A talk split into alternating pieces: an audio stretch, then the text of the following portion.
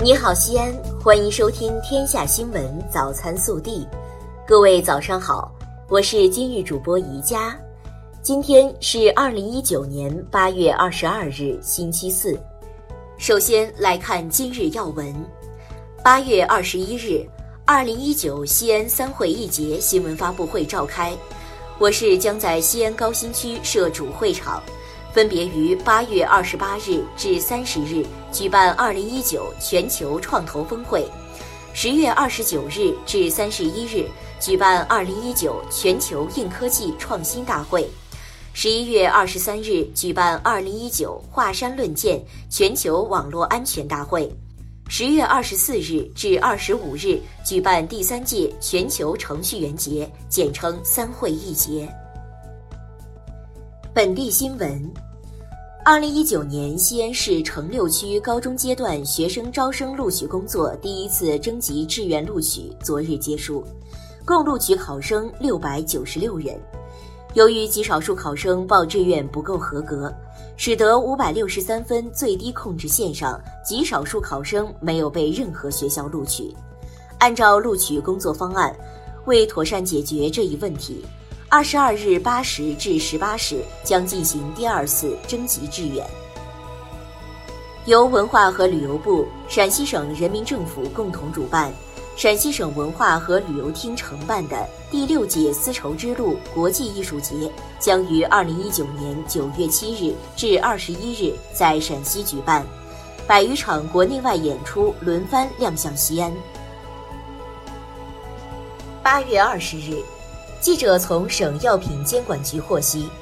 为促进我省药品零售经营规模化、规范化，九月十六日起，我省将实施《陕西省药品零售连锁企业监督管理办法》试行，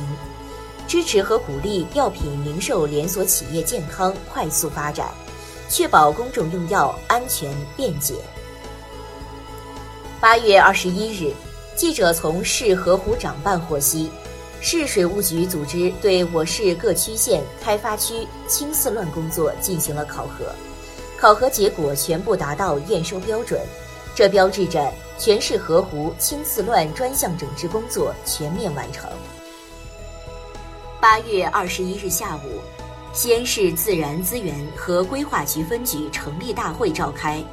市资源规划局新城分局、碑林分局、莲湖分局。雁塔分局、灞桥分局、未央分局、阎良分局、临潼分局、长安分局、高陵分局、鄠邑分局十一个分局授牌成立。八月十五日上午十时十八分、十时三十五分，两架新舟六零飞机依次从阎良机场顺利起飞，经昆明转场离境，交付安哥拉用户。本次船厂交付是中国航空工业集团自主研制的新舟飞机首次交付安哥拉用户，是中国民机在海外市场运营的新拓展。为加强国庆七十周年庆祝活动期间寄递渠道安全保障工作，营造安全稳定的寄递服务环境，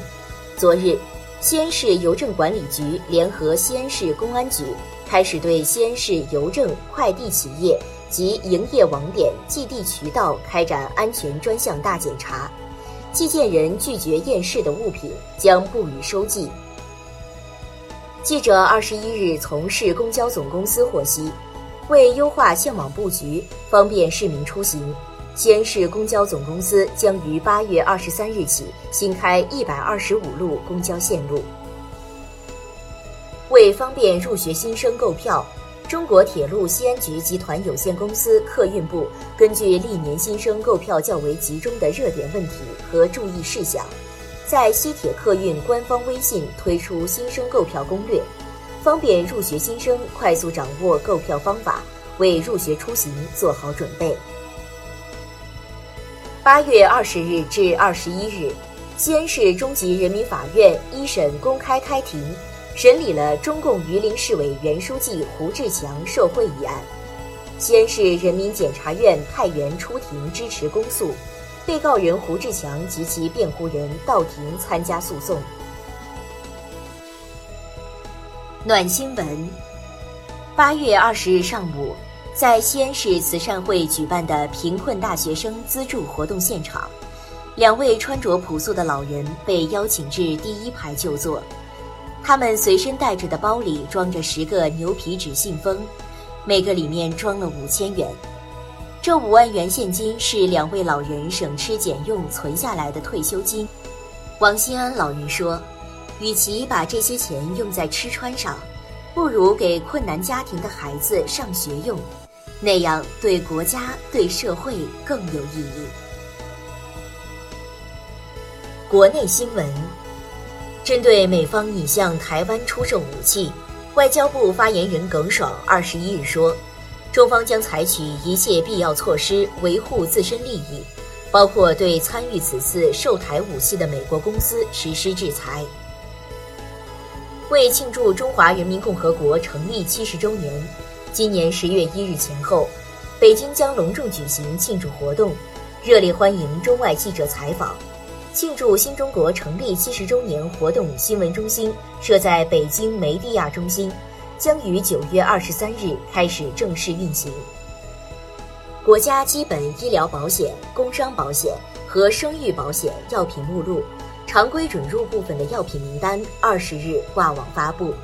与此同时，通过专家评审和投票遴选，初步确定一百二十八个药品纳入拟谈判准入范围。谈判成功的将被纳入目录。二十一日，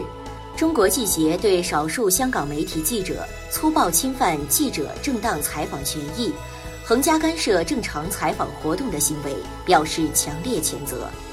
新闻工作者享有广泛自由人身权和充分自由采访权，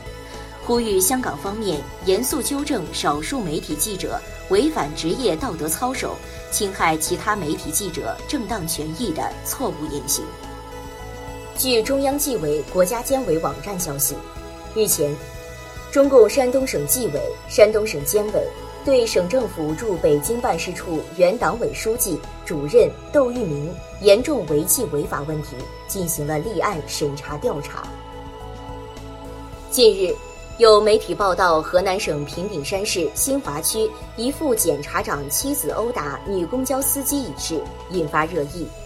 二十一日下午，平顶山市警方及检方分别发布消息称，殴打女司机的母女二人均已被拘。而事发时，女司机的行为涉嫌公然侮辱他人，被警方拘留三日。此外，新华区检察院副检察长李新军已被暂停职务，责令其配合有关部门调查。女子撒泼阻碍执法遭抱摔。八月二十日，成都交警发布一段视频引起热议，女子未系安全带，只罚五十元。但其不接受处罚，还阻碍执法，交警警告无效后，对其采取强制措施。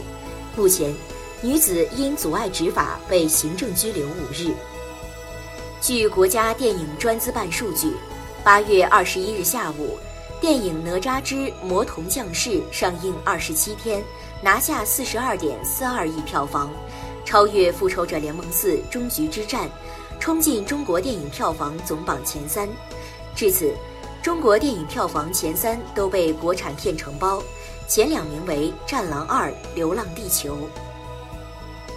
热调查，数据显示，每年我国有近三万人因不规范使用安全带而导致死亡，其中后排未系安全带的事故死亡率约为系安全带的三点一倍。你乘车坐后排的时候会系安全带吗？